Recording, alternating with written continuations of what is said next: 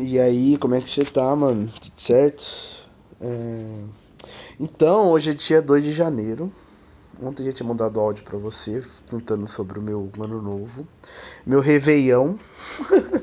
Eu amo essa palavra, Réveillon, porque não existe essa palavra. Mas se você fala, as pessoas vão entender do que você tá falando. E hoje é dia 2, segunda-feira. Estou aqui em casa sem fazer nada.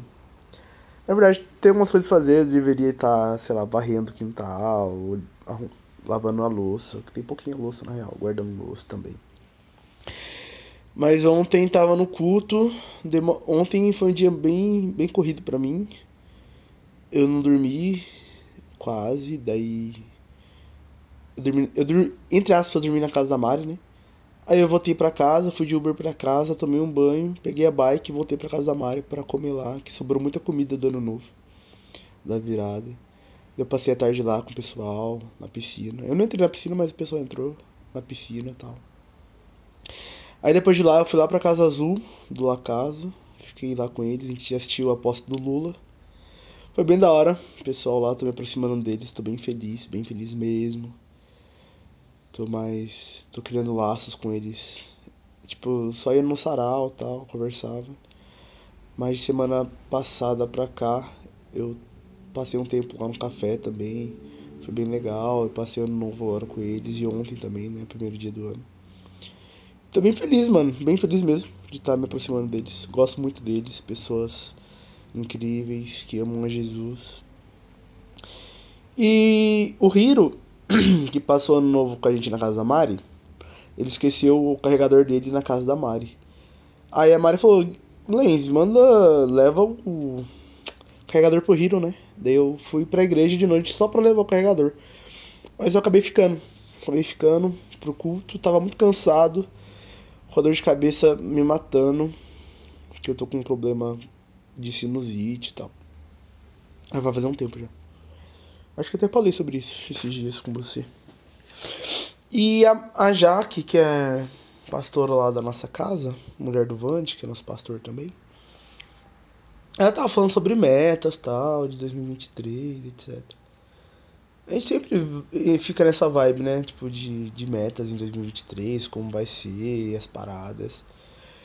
E eu tava pensando que minhas metas eu não ia fazer nenhuma, não ia colocar meta nenhuma para 2023. A única meta que eu vou colocar, estou colocando é Jesus, mano. Minha meta é Jesus. Em todos os sentidos da minha vida, profissional, é, sentimental, espiritual, mental. Eu falei mental já? Já devo ter falado. Nossa, eu perco muito filho da merda. E Jesus, mano, tá ligado? Não tem muito o que fazer. Ai, vou colocar a meta de emagrecer. Colocar a meta de. não sei o que lá. De alcançar uma coisa na área profissional. Ou alcançar uma coisa que seja financeiramente falando. Que é comprar um computador novo, um celular novo, tirar carta. Sabe essas coisas que a gente coloca nas metas? Eu já fiz muito isso, mano, na minha vida e nunca andou, tá ligado? Daí eu coloco lá, a minha meta é ler a Bíblia inteira esse ano. Ou ler todos os dias, etc. Eu acho isso muito raso, mano. Tá sei lá, não sei explicar. Então eu decidi colocar Jesus, mano. Se minha meta for Jesus e eu focar somente em Jesus, sabe? As outras coisas vão acontecendo, as, as outras coisas vão acabando é, seguindo, tá ligado? Tipo, isso é bíblico, né, mano? Buscar o reino de Deus e as demais coisas serão acrescentadas. E eu fico pensando nisso, mano. Tô pensando nisso, então tô bem feliz com tudo que tá acontecendo na minha vida. É, coisas é, do dia a dia, tô bem feliz. É, esse tempo, esse, essa última semana de 2022 me fez parar para refletir e eu tô feliz, tá ligado? E tô ansioso. Acho que tô mais feliz pelas coisas que vão vir e pelo meu posicionamento nesse final de ano do que realmente das coisas como estão na minha vida, sabe? Tô ansioso, mano, para esse ano de 2023, não porque virou o ano, não porque é uma nova, novo ciclo, uma nova fase, mas porque eu tô me posicionando de maneira diferente, tá ligado? Enfim. Espero que as coisas dê certo, tô ansioso para aquilo que Deus tem para minha vida. Espero de coração que Deus possa trabalhar em mim, me curar nas minhas demandas, curar meu coração, minha mente, minha alma, meu espírito. Ser ter um relacionamento é o mais próximo que eu já tive dele, tá ligado? Ser o ápice do meu relacionamento com Deus. Do conhecimento da palavra. E eu tô feliz, mano. Tô feliz de verdade.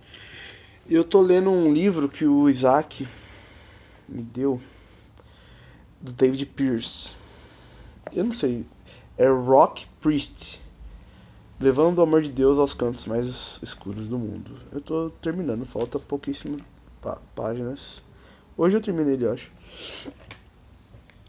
E ele deu uma visão muito muito boa para mim em relação ao evangelismo, como viver em missão, missionário, tá?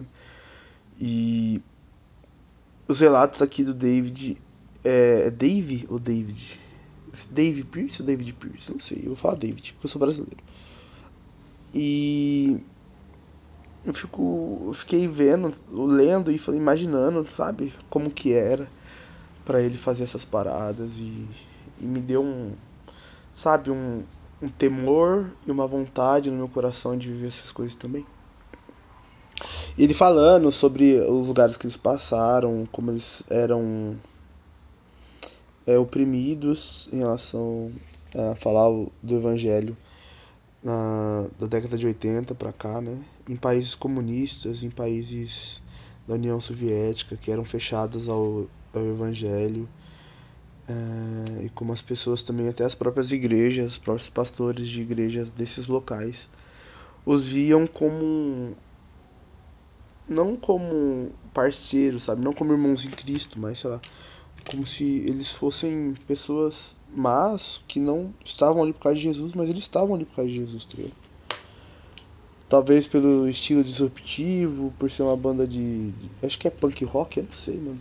Não manjo muito de, de rock, essas paradas.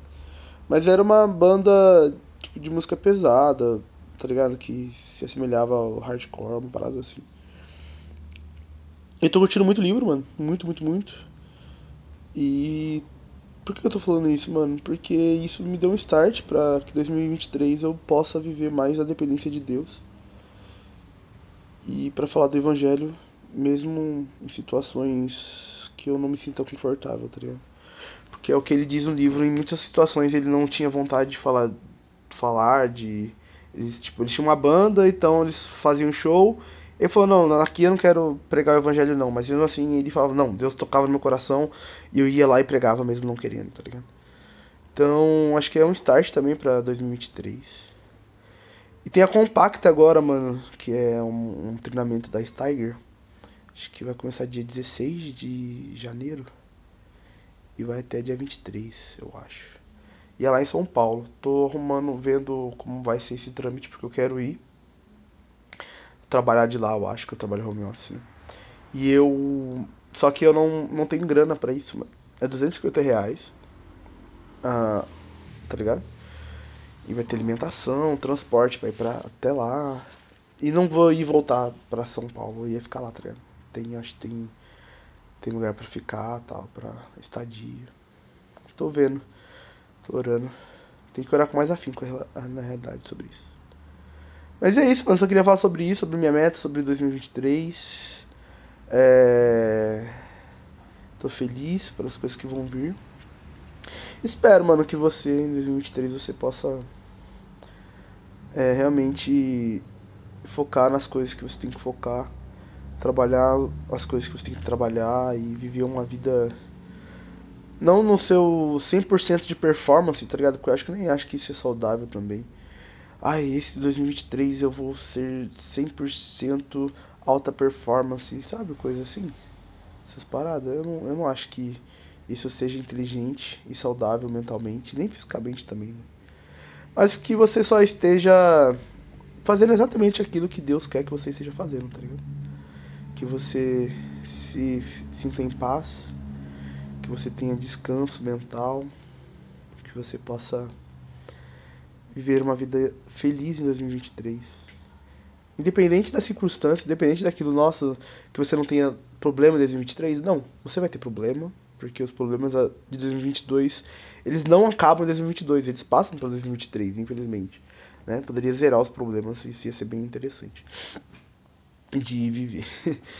Porém, que você possa olhar isso com outros olhos, tá ligado? E eu tô tentando fazer isso, é difícil demais. Tem umas situações na minha vida que eu tô tentando de verdade olhar com os outros olhos. De verdade, é.